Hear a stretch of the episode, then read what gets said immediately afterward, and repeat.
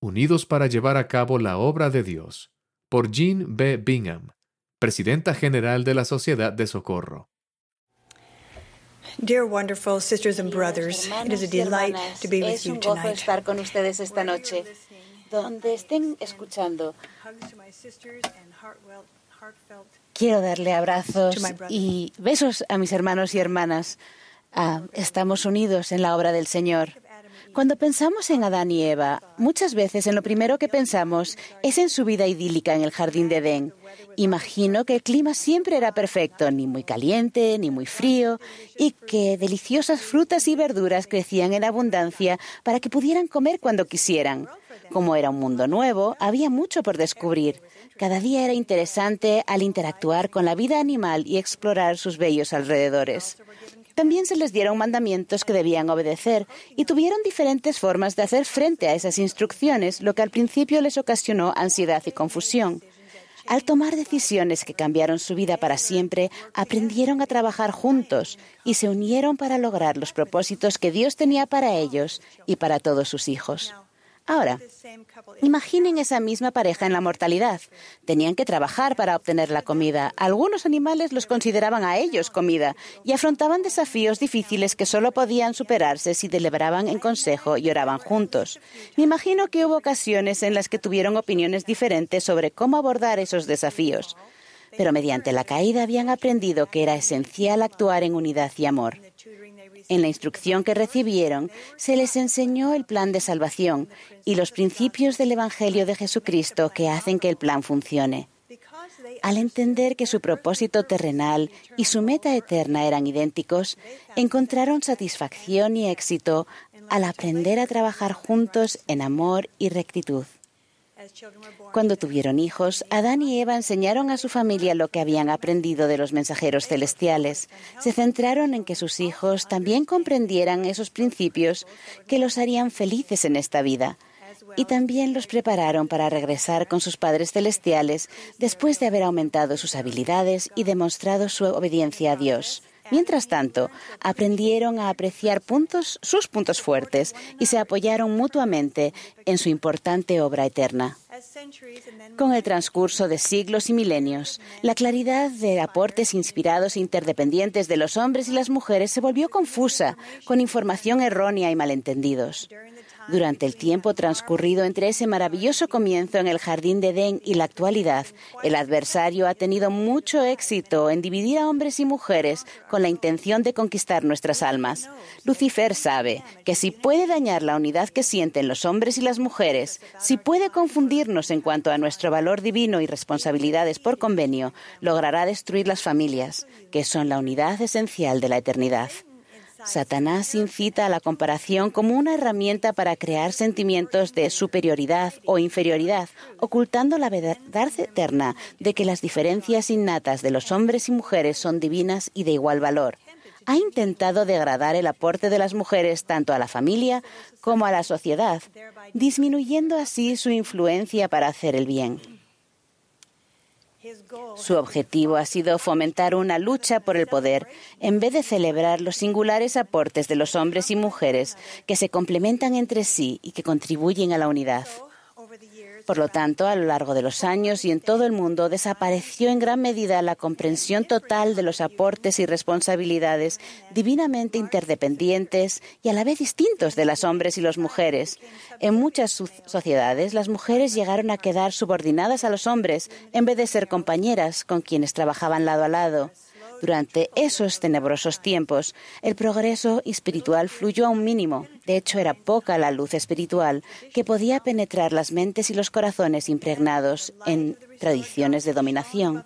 Entonces la luz del Evangelio restaurado resplandeció más brillante que el sol cuando Dios el Padre y su Hijo Jesucristo se aparecieron al joven José Smith a principios de la primavera en 1820 en el estado de Nueva York.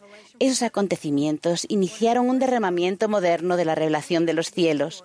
Uno de los primeros elementos de la Iglesia original de Cristo que se restauró fue la autoridad del sacerdocio, y a medida que la restauración seguía desplegándose, los hombres y mujeres comenzaron a darse cuenta nuevamente de la importancia de trabajar como socios, autorizados y dirigidos por Él en esta obra sagrada.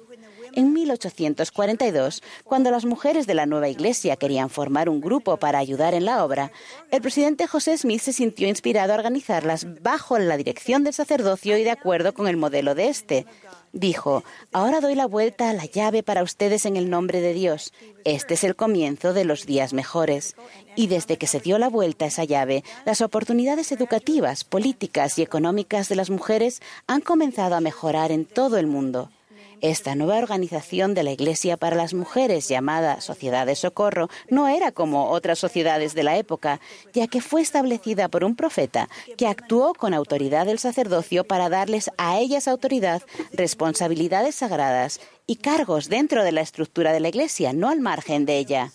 Desde la época del profeta José Smith hasta la nuestra, la restauración continua de todas las cosas ha traído esclarecimiento en cuanto a la necesidad de la autoridad y del poder del sacerdocio para ayudar a hombres y mujeres a cumplir con sus responsabilidades señaladas. Recientemente se nos ha enseñado que a las mujeres apartadas bajo la dirección de alguien que posee las llaves del sacerdocio actúan con la autoridad del sacerdocio en sus llamamientos. En octubre, de 2019, el presidente Nelson enseñó que las mujeres que son investidas en el templo tienen el poder del sacerdocio en su vida y en sus hogares, en tanto guarden esos convenios sagrados que hicieron con Dios. Explicó que los cielos están abiertos de igual manera para las mujeres que han sido investidas con el poder de Dios como para los hombres que poseen el sacerdocio y alentó a todas las hermanas a recurrir libremente al poder del Salvador para ayudar a su familia y a otros seres queridos. ¿Qué significa eso para ustedes y para mí? ¿En qué forma cambia nuestra vida el hecho de comprender la autoridad y el poder del sacerdocio? Una de las claves es comprender que cuando los hombres y mujeres trabajan juntos, logramos mucho más que cuando trabajamos por separado. Nuestras funciones son complementarios y no competitivos aunque a las mujeres no se las ordena en el oficio del sacerdocio, son bendecidas con el poder del sacerdocio a medida que guardan sus convenios y actúan con la autoridad del sacerdocio cuando se las aparta para un llamamiento. En un hermoso día de agosto tuve el privilegio de sentarme con el presidente Nelson en la casa reconstruida de José y Emma Smith en Harmony, Pensilvania, cerca del lugar donde se restauró el sacerdocio arónico. En nuestra conversación, el presidente Nelson habló sobre el importante papel que desempeñan las mujeres en la restauración. Uno de los aspectos más importantes que recuerdo cuando vengo a este sitio de la restauración del sacerdocio es el importante papel que desempeñaron las mujeres en la restauración. Cuando José comenzó a traducir el libro de Mormón, ¿quién escribía? Bueno, él escribió un poco, pero no mucho. Emma intervino. Y luego pienso en José que fue al bosque a orar acerca, cerca de su casa en Palmira, Nueva York. ¿A dónde fue? Fue a la arboleda sagrada. ¿Por qué fue allí? Porque allí era donde iba su mamá cuando ella deseaba orar. Esas son solo dos de las mujeres que tuvieron papeles clave en la restauración del sacerdocio y en la restauración de la iglesia. Sin duda, podríamos decir que nuestras esposas son tan importantes hoy como lo fueron entonces. Por supuesto que lo son. Al igual que Emma, Lucy y José, somos más eficaces cuando estamos dispuestos a aprender unos de otros y estamos unidos en nuestro objetivo de convertirnos en discípulos de Jesucristo y ayudar a los demás en esa senda. Se nos enseña que el sacerdocio bendice la vida de los hijos de Dios en innumerables maneras, en llamamientos de la Iglesia, ordenanzas en el templo, relaciones familiares y en el ministerio individual, las mujeres y los hombres actúan con el poder y la autoridad del sacerdocio.